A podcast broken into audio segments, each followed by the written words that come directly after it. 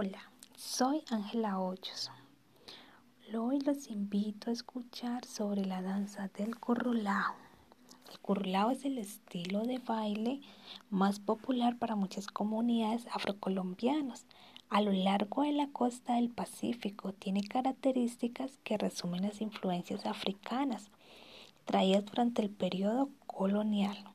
Es una danza que nos enseña a enamorar a cruzar nuestras miradas, a ver el espejismo del alma, a sentir el coqueteo.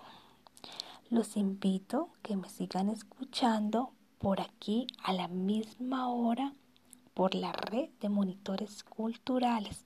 En nuestro segundo capítulo hablaremos sobre el origen del currulao y el vestir de la danza.